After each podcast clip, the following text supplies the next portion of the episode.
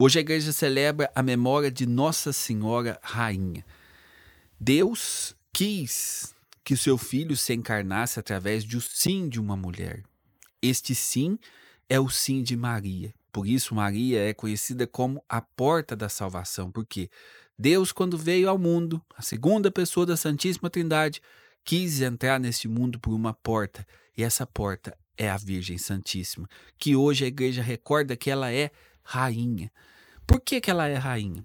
No céu, nós podemos dizer que existe uma hierarquia, existe, é, podemos dizer assim, existe grandes e menores, maiores e menores também no reino do céu. Mas quem é grande no reino do céu? É quem muito amou, é quem muito se doou, é quem se entregou por inteiro ao Senhor. Este será grande no reino dos céus. Então, a igreja nos ensina que no céu Maria está em glória acima dos anjos e dos santos. Essa é a beleza da nossa fé. E por que ela está ali como rainha dos anjos e dos santos? Porque ela muito amou, porque ela se entregou inteiramente. Maria, no evangelho de hoje, nós vemos aqui. O anjo Gabriel chega à Virgem Santíssima e anuncia o grande projeto que Deus tinha para ela. E é interessante a gente pensar o seguinte: Maria, ela não recebeu do anjo uma assim um plano traçado, detalhado sobre como se daria as coisas. Pelo contrário, o anjo explica para Maria dizendo assim, uma, a sombra do Altíssimo te cobrirá. Uma coisa até meio vaga. Então Maria não recebeu assim, tintim por tintim os, os planos, como que seria, não. Até em meio à incerteza, Maria diz sim. Eis aqui a tua serva, eis aqui a tua escrava, faça-se em mim segundo a sua palavra. Então aqui nós podemos ver a grandeza de Maria, que é capaz de renunciar a si mesmo para fazer os planos de Deus. E esta renúncia, essa entrega à vontade de Deus, em Maria ela é perfeita. Não existe e nunca existiu uma criatura que se entregasse da maneira como Maria se entregou.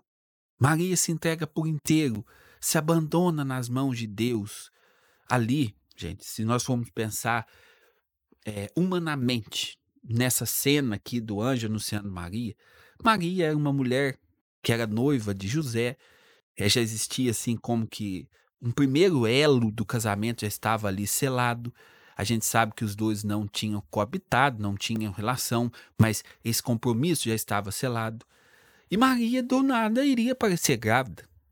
A gente não vê, por exemplo, no, aqui no Evangelho, o anjo dizendo assim: Não, Maria, mas você fica sossegado, porque é, Deus vai enviar um anjo lá também para ajeitar as coisas com José. Fica sossegado com José, nós ajeita.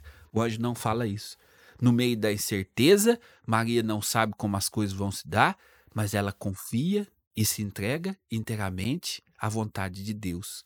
Aqui está a grandeza dessa jovem que desde o seu a, a, fé nos ensina, né? A tradição nos ensina que desde da sua infância já se entregava a Deus, já se abandonava em Deus e teve o coroamento desse abandono em Deus aqui, quando ela é anunciada pelo anjo, ela diz um sim aos planos de Deus. O quanto Maria tem para nos ensinar. Porque nós rezamos e queremos certeza. Quando nós aproximamos de Deus, nós queremos saber como as coisas vão se dar. A gente quer cuidar do futuro. A gente quer estar no controle de tudo. Maria não. Eis aqui a serva do Senhor, faça-se em mim segundo a sua palavra. Que nesta celebração de hoje, nesta memória de Nossa Senhora Rainha, nossa mãe rainha, que nós, nós possamos pedir isso, a ela Pedir que ela nos ensine a viver esse despojamento da nossa própria vontade para buscar a vontade de Deus. Que a gente, como Maria, aprenda a se abandonar nas mãos de Deus e confiar. O sim de Maria tem como alicerce uma confiança cega que ela tem em Deus.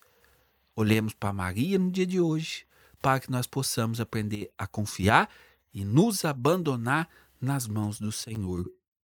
Que a Virgem Santíssima, a nossa Mãe Rainha, nos auxilie nesta nossa caminhada. Em nome do Pai, do Filho e do Espírito Santo. Amém.